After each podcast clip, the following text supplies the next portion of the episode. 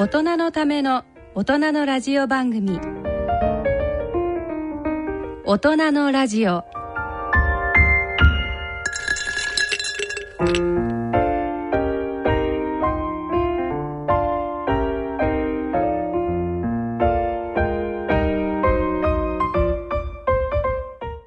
ご機嫌いかがですか？坪田和夫です、えーこんにちは。西澤邦弘です。こんにちは、久保田恵里です。この時間はご機嫌をテーマにお送りしています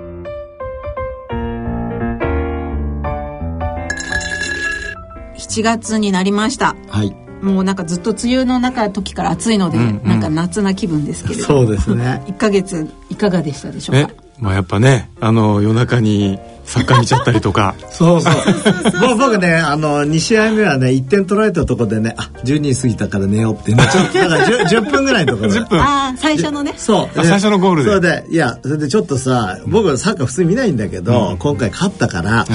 ちょっと夜遊びしてみようかなとか思って。夜遊び。そう いいですね。そう入っちゃったから。家だけど。そうそう家だけど。もうシンデレラですねもう先生。であこれはダメかもしれないと思ったらちゃんと2対2になっててさ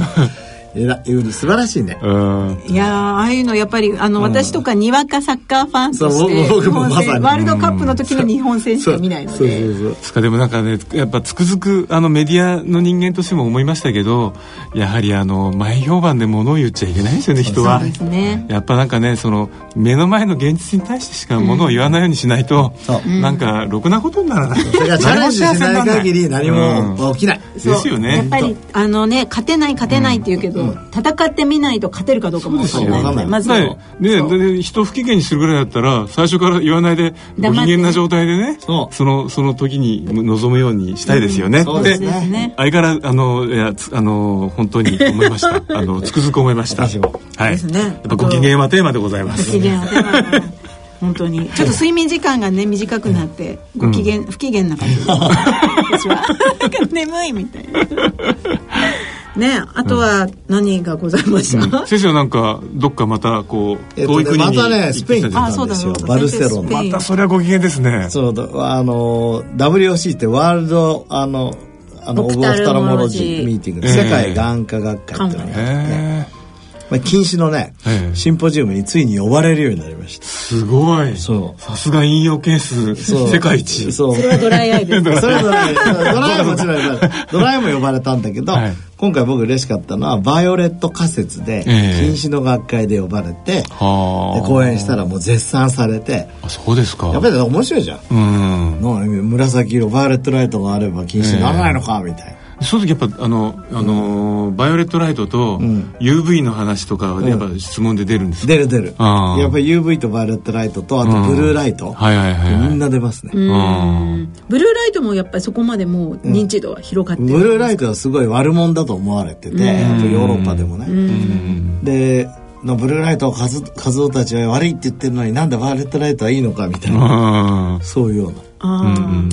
あ、なるほどね。じゃあブルーライトはやっぱり朝は上げていた方がいいとかとかそういことを。説明したわけじゃなくて、うん。まあでもバイオレットライトもそうですからね、ええ。あの夜浴びんじゃなくて昼間浴びるのが大事なので、うん。それでちゃんとあれですね。あの、UV はカットするけどバイオレットライトが入るあのちゃんとメガネも開発しているんだというそうそうそういうのもちゃんと伝えてと。うん。あの非常に関心があって嬉しくなんかん。自己満足して帰ってきました、そうだ私思い出した、ええ。あ突然喋ってすみません。ハーフマラソンに久しぶりにあおめでとうございます。え記録は？2時間半なので大した記録ではないんですいやでも5時間でね、まあバイスタもね、うんそうそうそう。うんうんえあの魚沼グルメマラソンっていうので、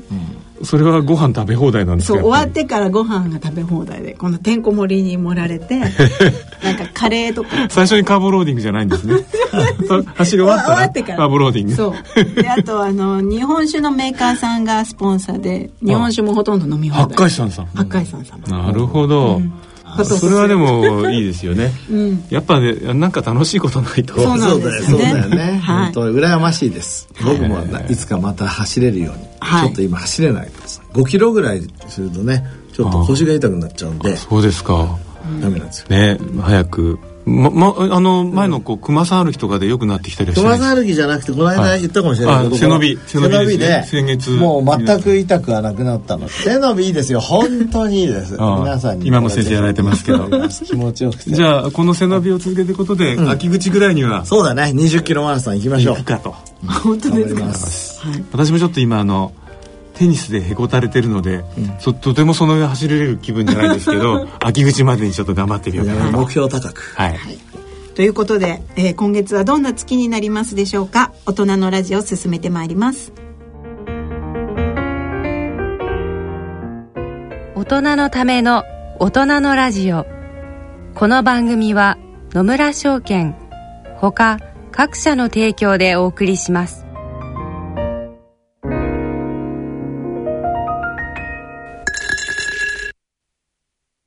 野村。第二の人生に必要なのはお金だけじゃないから。ゆったりとした旅を楽しみたい。健康はもちろん若々しさもまだまだ保ちたい。住まいをもっと快適にしたり相続のこととかもしもの時のことも考えておきたい。セカンドライフのために知りたいことってたくさんありますよね。あなたのハッピーなセカンドライフのために。野村証券の本支店ではさまざまなスペシャリストを講師にお招きして野村のハッピーライフセミナーを開催しています。詳細はウェブで「野村のハッピーライフ」と検索してください。なお当セミナーではセミナーでご紹介する商品などの勧誘を行う場合があります。それの村に来てみよ大人のための大人のラジオ。はい、えー、このコーナーではユニークな医学論文や学会発表で話題になっていることなど健康医学に関する話題をお送りしていますが、えー、今日は愛知医科大学耳鼻咽喉科准教授の内田康江先生と電話をつなぎお話を伺ってみたいと思います。はい、はい、であの内田先生去年私たちもここの番組で紹介した、はい、あのなんだっけ認知症と難聴の話あったんですけど、難聴がご専門ということで、あとその他あの加齢性難聴ですね、はい、あと補聴器ですとかあの難聴遺伝子なんていう研究もされているということです。ということで早速あの内田先生とお話をしてみたいと思います。はい。はい。内田先生、こんにちは。こんにちは。こんにちは。愛知医科大学の内田です。よろしくお願いします。よろしくお願いいたします。あの先生この間あの昨年ですねあのランセットにこの、難聴が認知症のリスクになるっていうことで、はい、結構リスクがこれ7つぐらい紹介されていたうちの一つだったというふうに記憶してるんですけれども、はい9つ。のはいうちの一つとして取り上げられています。はい。でこれすごく難聴がっていうのがすごく私たちびっくりしまして、例えば坪田先生は老眼は違うのかとかですね、はい、そういった形であのみんなであの話をしてたりしたんですけれどもこれ、難聴が認知症のあのリスクになるっていうそのなんか相関関係とか因果関係っていうのは分かってたりするんですか？そうですね。いくつかのその推測がされているというところがまだあの現状です。まだはっきりとあの全てが解明されているというわけではないんですけれども、難聴があると、やはりコミュニケーションに支障が生じますので、それで人とのやり取りが少なくなってしまったり、社会的なその活動が減ってしまったりして、あの孤立してしまうとか、あのそれからまた聞こえの音を処理する脳の部分が萎縮してしまうというようなことも言われています。先生あの最初に確認しておきたいんですけどこれ、はい、認知症になったから難聴になったわけではないんですね。この今回のあのランセットの論文はですねいくつかのあの過去の研究をまとめて確認するまあ、レビューという形を行って、リスクを検出しているというか、そういった方法をとっているんですけれども、その過去の研究にはいろいろなデザインがありまして、その例えば、もともと認知症のなかった方をずっと長い間追跡して、そして認知症が発症しった時の最初のベースラインでの、えー、要因をいくつかこう解析をしたりとかですね。あそうすると、フォローアップの longitudinal study で、そうですね。最初から難聴を持ってた人が、えっ、と、はい。認知症をお起こしやすいと。発症しやすいかどうかですとか、あとはその最初、最終的なその、えー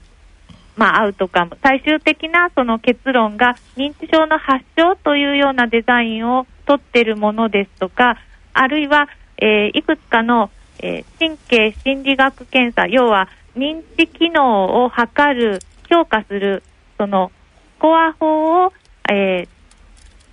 縦断的に検討して、そしてそのスコアが非常に下がった人に、まあ、最初のベースラインで難聴があった人となかった人で比較するとかあーそうなんで非常に、えー多彩なデザインの研究を含む、あのそういったものを、まあ、レビューしているというような僕はあのーまあ、眼科なので、えっ、と、今、あの、自分たち自身でも研究してますと、網膜の厚みとね、はい。あのーまあ、えっ、と、認知症と関係するとか、加齢黄斑変性って言って、ま、あ真ん中見えなくなっちゃう部位と関係するという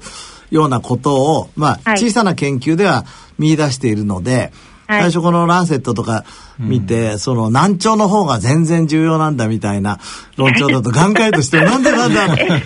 目目の立場はどこにあるんだみたいなええ感じだったんですけど、そこは先生どう思います？か、はい、あいえ、あの、ランセットの、その、えー論文の中でも、視力に関しても検討したけれども、その、彼らの、えーまあ、インクルージョンクライテリア、その、ええ。なん、なんですか、その論文を選ぶときの選択基準に合致する、まあ、十分なエビデンスが、ね視力に関してはなかったというような書き方をしています。だから候補になってないわけではなくて、優しい先生でよかったですね。いやいや、あいやあのあもちろん彼らのその、えーランセット国際委員会の中では、いくつかピックアップした中のリスクの中には視力障害も入っていたんですけれども、ねたまたまということですね。それで、あの、難聴に関して言うと、その論文の中では本当にいくつかの手法を用いて、えーリスクファクターを評価しているんですけれども、その中で、その聴力に関する部分で言えば、縦断的に追跡して評価したものを、えーピックアップしたというふうに書いてあるんですけれども、うん。それがかなりその選択基準が厳しくて、あ5年以上追跡したし、それから聴力に関しては、あの自己申告のとか問診票で聞こえが悪いとかじゃなくって、うん。必ずあの純音聴力検査という、まあ、正式な方法で聴力を評価したものに限るとかですね、いくつか本当に厳しい、えー選択基準を設けていまして、それに合致するものが本当に何千という、えー研究論文がある中で3つしかなかった聴力のおーそうだったんねですね。ということで、もう非常にその、まあ、厳選したその選択を行ったということなんですね。その中におそらくはそういう形で取ると、視力障害に関しては、まだあのエビデンスが十分ではなかったということだと頑張らないといけないですね、眼科医がねぜひ、。坪田先生から。はい。あの、いや先生い私もちょっと一ついいでしょうか、はいあのその難聴のリスクを評価するときにそのはい。難聴にはあのこうレベルがあると思うんですけれども、あはいその例えばこうあの本当に聞こえない方とちょっとだけ、あの耳が遠いって言いますかそういう方とその、お認知症リスクっていうのはやはりあのつまりこう難聴のレベルによって、はい。えーリスクの差っていうのは出てくるんでしょうか？過去の論文の中には、そういったその難聴の程度と、えー認知症のリスクというものを、その相互に関係があるかというところに注目して見た論文、研究論文もあります。あー。で、やはり、えー難聴が、えまあ、重い方が認知症のリスクというのは高まる傾向にはあるんですけれども例えば軽い群、中くらいの群、重い群というふうに分けると、ええ。やはりその中くらいの群の、えー集団が圧倒的に多い、すごく重い群に比べると、中くらいの群の方がお多いですし、まあ、軽い人の方がまた多いというところで、あのすごく重い方が必ずしも常に一番リスクが高いというわけでは、まあ、なかったりします。それはまあ研究デザインによってちょっとあの少しばらつくところではあります、結果については。でもあの、多くのものはやはりその、えー量反応関係っていうふうに言うんですけれども、難聴の度合いが重ければ重いほど、認知症になりやすかったり、認知機能が低下しやすかったりというふうに、その度合い同士がええ。お互いに相互に相関しているという、そういう結果を導いている論文が多いです。はい。あと先生あの結構この、えっと難聴の、えっとまたそのリリスクが若年性っていう若年性っていうんじゃないですね。なんていうんだろう。40代ぐらいからの難聴の方が？中年期以降の。中年期以降、ははい、はい。っていうふうに記載があったと思うんですけど、結構、あの、なんでしょう。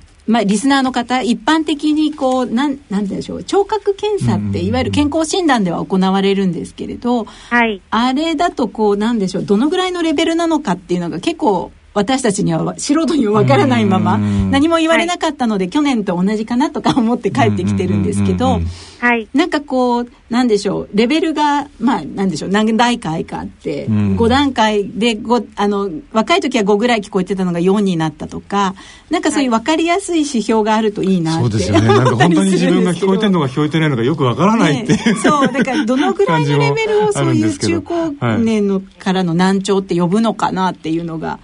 はい。はい。あの、一般に検診ですとか、あの、人間ドックなどでは、あの、まず音の周波数、音の高さ自体を、だいたい2種類程度測るのが、まあ一般的なんですね。はい。それでその2種類についても、えー例えば30デシベルという、まあ、あの、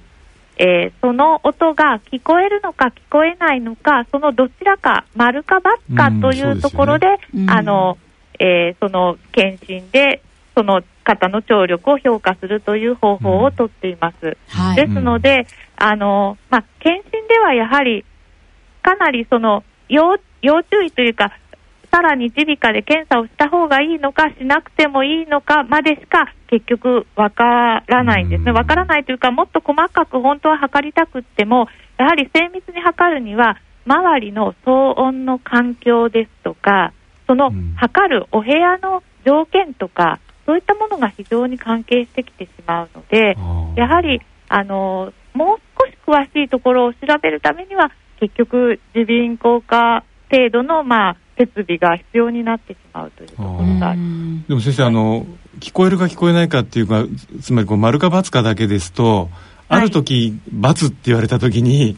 はい。なんかすごくえーえーももっと一歩手前で知りたかったっていうあのまあなんとなくその心情になるんじゃないかと思うんですけど、はい、何かその自覚症状とか、はいあのこういう症状が現れてきたらちょっとちゃんとした検査をしに行った方がいいですよっていうようなですね、はい。あのなんかこう注意ポイントって言いますかあの気づきのポイントっていうのはあるんでしょうか？そうですね。はい。あの、一般的に年齢に伴ってうん。難聴が始まる場合に、高い周波数の音、高い方の成分から悪くなり始めることが多いんですああのね。顔顔なんかこうあの寄って。こないはいはい。でもート音というふうに、若い方は聞こえるけど、はい中年期以降の方は聞こえないというような、若者だけに聞こえる音っていうのがあるように、やはり高い方の成分から順番に悪くなってくるので、日常生活の中では、例えば、まあ、最近の体温計だと、ずいぶん低い音の成分も、そのうんお知らせに使うようになってきたので、新しい体温計はあまり当てに、当てにならないというか、目安にならないんですが、うん。えっ、と、ちょっと前の、要は電子音、ピッピッピッっていうような、お知らせ音のようなことですね。あの、えええっ、と、電子レンジとか、何かのタイマーが、うん。あの、お知らせをするようなアラーム音は、比較的、あの、高い音の成分を、うん。えーよく使っているんですね。ですので、それが、家族は気がつくんだけれども、自分は気がつかないとか、そういうふうになるのは、やはり一つの、あの、まあ先生そうならないようにしたいわけですけど、まあ老人性難聴っていうぐらいだから、やっぱり年を取るとなるわけじゃないですか。はい、で、はい、まあ僕たちあの、エイジング興味持ってて、えっ、ー、と、ね、何年か前にあの、セルに、あの、染谷先生たちが33が関係して、ミトコンドリア機能が関係してということで、はい、まあ抗酸化のサプリメント取ったり、まあ運動したりっていいと思ってるんですが、先生なんか患者様には、どうして予防しなさいっていうことをご指導されてるんですか？そうですね。あの、実際には、あの、聴覚に関しては、あの、まだ進行抑制の効果に関しては、はい、あの、先生がおっしゃったように、サプリメントとか、抗酸化薬、ポリフェノール、抗エンザイム Q 点ですとか、えアルファリポ酸、ビタミン E、ビタミン C など、あの、全部非常にえー、視力と似たような成分で、ええ、あの良いと言われてはいるんですけれども、え、まだ人では十分にエビデンスが出ていませんと、あ、ね、のやはりモデル動物ではあの証明されています。ですので、一番身近なことでは、やはり大きな音に暴露されるという、そういう機会を減らす、大きすぎる音、耳に害になるような音に、まあ、あまり、えー、触れない接触しないようにするというのが、一つ、まあ、最も確実な、えー、聴力を保護する方法としてお勧めしています。うん、あの先生、例えば最近だとこうスマホでイヤホンを使っている方もすごく多いんですけど、はい、あれはどうなんでしょうか？うん、だからそのね普通のあのこうテレビとかから聞こえてくる大きな音とイヤホンの大きな音ってちょっとこう音のレベルがなんか比べにくいところもあるんですけど、そうですね、どういうふうに判断するんですかね？どどういう音っていうふうになかなかあのど、どの音が危険だというふうには一概に言えないんですけれども、ただあの、イヤホンをやはり密閉して耳の中に入れると、うん、そうすると、えー、耳の、えー、その音が出る場所から鼓膜までの容積が小さければ小さいほど、うん、より小さな音が鼓膜より向こう側に強く入るんですね。ですので密閉すればするほど、やはりほ他に分散しないですし、ですのであのあある一部の周波数の音だけが、えー、内耳にすごく強く届いてしまうということがあります。じゃあやっぱりイヤホンっていうのは先生あんまり進めないわけですね。あのイヤホンをしてもいいんですけれども、使う時間ですとか、うん、あと、えー、使う音量には非常に注意していただく必要があります。先生、僕あの映画好きで、あの映画館行くんですけど、すごい音じゃないですか。ああいう2、3時間でもまずいですか？ドルビーデジタルサウンド。ダメですか？み 耳栓しながら映画館行かないとダメですかね？いや、でもあの、確かにスピーカーの位置と自分との距離感とか、えー、そういったものは気をつけられた方がいいですし、あまりスピーカーに近いお席は、あまりお勧めできないですし、それからまあ、あの、自分だけの、その、やっぱり、マイ耳栓ですね。そういったものいや、でもこれ本当にですね、あの、WHO でも、あの、推奨されていて、個人ができる対策としてですね、そういった、あの、例えばクラブとかの騒々しい、想像しい会場に行ってもですね、自分だけ耳栓を時々使用して、それで耳を休ませる時間をちょっと作るっていう、け連続して大きな音響を、えー、聞き続けることが耳の中の感覚細胞が疲労して、そして脱落してしまう。脱落するんですそうそう、あれですか、飛行機の中でも先生とか耳栓ずっとしてるの、やっぱり。いや、そんなことないです。え先生、その、リスクの、が、あの、脱落リスクまでいっちゃうような、はい、あの大音量にさらされる暴露時間のあのリスク時間ってどのくらいなんですかね、連続。参考としましてはですね、それも WHO からの、ええ。えー、情報ですが、ええ、中型のバイクの騒音でしたら、ええ、47分以上、ちょっと細かいんですが。えじゃあもうコンサートとか相当まずいですね。まずいね。で、最大音量の音楽プレイヤーでは4分以上。4分、えーロックのライブコンサートでは28秒。28秒。いけないね。を超えると危険レベルというふうに言われています。絶対パーソナル耳栓が必要だってことね。そうですね。あの、連続、連続して聞き続けるこことが非常に危険なので、途中途中で休休ませなければならない。ロックコンサートじゃ28秒ごとにこう。うん、こう耳に、指を突っ込んで、あ、聞こえないなんて。というか、あの、先生、やっぱり、あれですかね、毎日毎日コンサートやってるような、あの、ミュージシャンとか、毎日毎日あの、大音量のバイク乗ってる暴走族とかは、難聴の人が多いんですかね？え、あの、そういう科学論文もあります。ミュージシャンに、あの、えー、加齢性難聴類似の難聴者が多いというような、そういった論文もあるんです、ね、やっぱり何でもさ、あの、強いのはダメなんですよ。光もほら、漁師の人はね、枯れ黄半変性になりやすいとか、だからやっぱり強い音もダメだし、強い光もダメだし、はい、そそこら辺をうまく付き合うのはきっと。そうなんですね。過剰っていうことが危険なんですね。はい。あの、難聴になって認知症になっちゃうから、暴走族やめた方がいいよっていう指導をするとか。あんまり暴走族にはアピールしない。そうですね。あと先生あの難聴になった場合、まあ、一番補聴器を使われる方があのまあ、当然のことながら多いと思うんですけれども、はい、なんかこの補聴器も結構最初使う時にこう慣れなくてすぐやめてしまう方が多いっていうふうに聞いていて、はい、なんかこれを結構あの耳鼻咽喉科のこう専門医の先生方がいろい。ろ、なんでしょう教育システム教育っていうかちゃんと患者さんと交流なんかこう半年間ぐらい使って、こう慣れながら使いましょうっていうような。はい。ことをされているって聞いたんですけれども、そう、ね、あの具体的にはどういったか形になるんでしょう？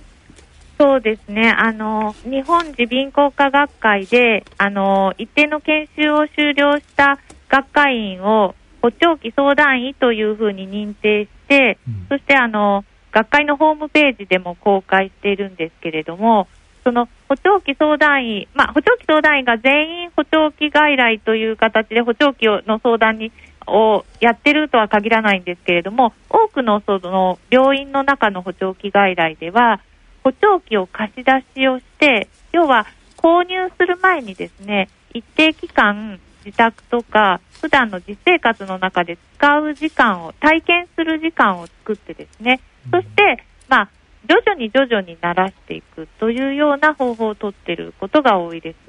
そして、まあ、本当にそれで、まあ、役に立つなと思った時点で購入するというような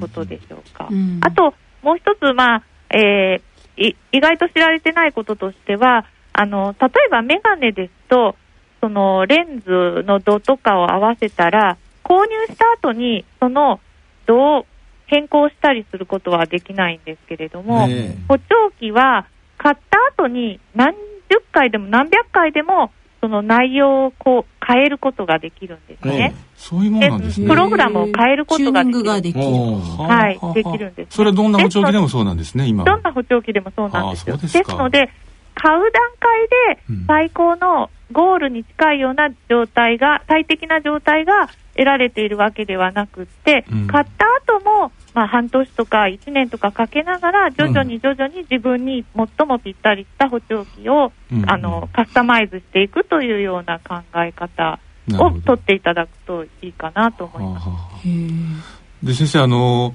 実は去年2017年に、えー、はい、先生ののあのこう記事がですね、えー、難聴に関する記事があの私どものあの日経 BP の日経グッデイというですね、はい、あのオンライン媒体であの載ったわけですけども、はい、それを読んでちょっと私ショック受けたところがあって、はい、補聴器を使って聴力を補えば認知機能が改善するかどうかという疑問にはまだ答えが出ていないというですね。であの実際なんかあの2013-14年にあのジャマーのインターナルメディシンかなんかに載ったその難聴研究のやつではい、あのやはり、えー、そこでもやはりこう認知症リスクが24、5%上がるって書いてあったと思うんですけど、はい、もう一つそのやはり補聴器でそのリスクが下がらなかった風ななんかコンクルージョン書いてあった気がしてですね、はい、ええー、ってちょっと思ったんですけどそこら辺はどうなんでしょうか、はい、そうですね。あの世界中でやはりその難聴があったら、認知機能が下がったり、あるいは認知症が発症するというリスクが高いというエビデンスがこれだけ揃っているので、それでは難聴に補聴器を使えば、それが防げるということを、世界中の研究者が証明したくてしたくてしょうがなくて、ものすごくたくさんの研究をしているんですけれども、やはり、あの、良い効果が得られたという報告もあれば、全く変わらなかった、あるいは補聴器使ってても、やっぱり下がってしまったというような報告もあって、うん、結果はまだ一定していません。うん。はい、ということは、じゃあ、やはりなな何か少しでもあの進行したくないなと思う人たちは、先ほどのこう抗酸化サプリとか、もしかしたらそのサーチンがかかるんだと、うん、たまにこうあの断食インターミッテントファスティングとかをしてあのサーチン回路を活性化してやろうかとか、なんかい。ろんな戦略を立てなきゃいけないってことですかね。はい、うんそうですね、まあそのえー、私があの考察している、まあ、一つの理由としては、もし補聴器を、えー、使って難聴に対して対策を取っても、まだ認知症を防ぎきれないということの説明の一つの、うん、えー、考察としてはですね、あの難聴に対しても、認知症に対しても、両方に悪いリスクファクターっていうのが、例えば動脈硬化ですとか、うん、あの糖尿病ですとか、肥満ですとか、喫煙ですとか、あのどっちに対しても悪いというようなリスクファクターっていうのはあのあるわけなんですね。それで、例えばあの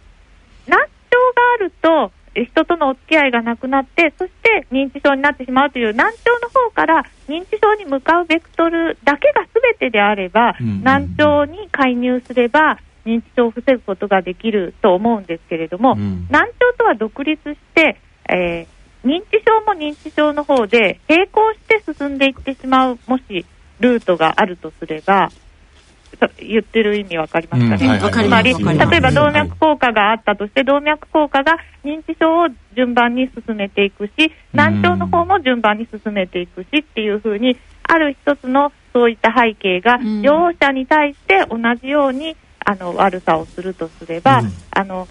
そういう場合でも難聴が重い人は認知症が重いというその関係性っていうのはやっぱり成り立ってくると思うんですね。ですけどその場合は難聴に介入して難聴に対策を取ったとしても、うん、やはりその認知症の方のルートを止めてるわけではないので、やはり進んでしまうと。なんかでもあの難聴を治したらえー、大丈夫ですっていう研究してほしいですね、僕としては。はい、実際には日本の中でも、あの今、いくつかの研究班でそれを進めています。そのエビデンスを出そうという試みで、プロジェクトが進んでいます。あのまた数年以内の間に何かご報告ができればいいなと思ってます。いや、あの、理想的にはね、ほら、感覚器としてはね、目も見えるようにして耳も聞けるように両方すると、はいえー、防げるみたいになるそうなったらいいですよね。素晴らしい。やっぱ感覚器全体のあの老化を止められればね。そう,、そういうふうになったらいいな。あと一つ思い出したんですけれども、あの、はい、全然これ科学的エビデンスがどのくらいかってわからないんですが、以前なんかテレビの番組でですね。はい、結構あの工事現場の隣にわざと人を一日過ごさせて、はい、で睡眠をよく取らせる群と取らせない群、うん。で、あくる日のなんか聴力を測ると睡眠をとった群はなんか回復しているけれど、はい、取ってない人たちは回復してないみたいな、はい、なんかそういった番組で。同じ工事現場の横であの寝ても。寝ても、はい、あったんですけれど、このなんか睡眠の時間と、まあそれ短期的な難聴度合いっていうのかちょっとあれですけれども、聞こえの回復っていうのっていうのはきちんとしたデータってあるんでしょうか、えーどうでしょう、ちょっと睡眠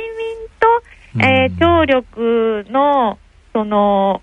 程度という関係性については、ちょっと私が知る限りは、あまり試験のことをちょっとよくわからないなるほど。睡眠と耳鳴りに関しては、あの多くの研究がななるほど、なるほど。先生、もし、あの、先ほどのその、高音ですね、あの、チェック、まあ、聞こえなくなったらちょっともしかしたら難聴かもというような、はい、そういうのってなんかそのインターネットとかなんかそのあるサイトに行くとその音をあの出してくれて、えー、チェックができるなんてそういうこう自己チェックができるようなあのなんかサイトとかサービスみたいなのってのはないんですかね？あのー、おそらくたくさん結構あると思うんです。あそうですか。はい、はい、いろいろあります。ただしそのあの信頼性というか精度がですねかなりそのアプリですとかサイトごとにかなりちょっと違っているんですね。ただ、あの WHO ではあのやはり日頃から自己チェックをして、そして早く難聴の始まりを自分で発見するべきだということそれを、まあ、若者からあの推奨していますので、あのそういった自己チェックのサイトっていうのは有用だとは思うんですけど、すべてが有用かどうかというところが、あの若干まだ今課題なのかなと、はい、思います。ねなんかあの私もいくつか YouTube のサイトとかでやっぱり音、うん、モスキート音流していて、はい、そうですね。これが聞こえないとどうのこうのみたいなのをい。くつかやってみたりはしてるんですけど、はい、多分その辺の失敗してるんですかとか言って。いやちょっと。久保田さんちょっと心配 心配なようですとか言って、はい。なのでじゃあやっぱりそうですね。なんかあの辺もなんか公式なのが出るといいなって思うそうですね、うん、はい、うん、はい、はいじゃあ先生今日はなんかあの突然に長いお時間ありがとうございましたありがとうございました、はい、ぜひなんかね新しい研究の成果が、はい、成果で認知症が防げることを、はい、そうですね。あの頑張りたいと思っています。はい。はい、で今日あの内田先生にあのお話を伺ったような情報が日本耳鼻咽喉科学会の、えー、オウンドメディアサイトで公開されております。えっ、ー、と検索はヒアウェルエンジョイライフ、えー、会長で人生を楽しく。うんで検索してください。会長は心よくあの聴力の聴ですね。そうですね。はい、はい、えー、ヒアウェルエンジョイライフであの出てくると思いますので、はい、ぜひリスナーの方もご覧になってください。では内田先生ありがとうございました。ありがとうございました。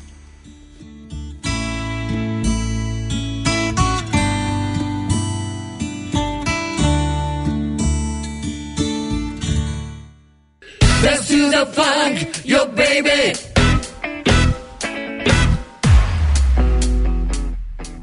さて、ここで音楽をお聴きいただきましょう。お聴きいただきます曲は2017年度大人のバンド大賞優秀賞受賞曲 D.O. ファンクのダンストゥーザファンク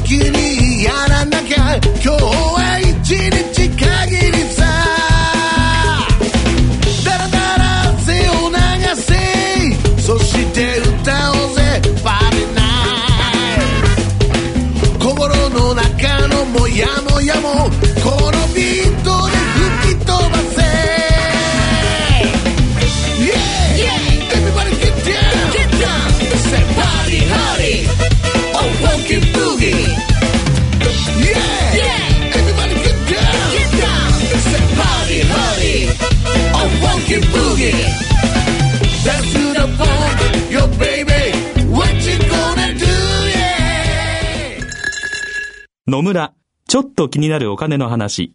今回は在職老齢年金です。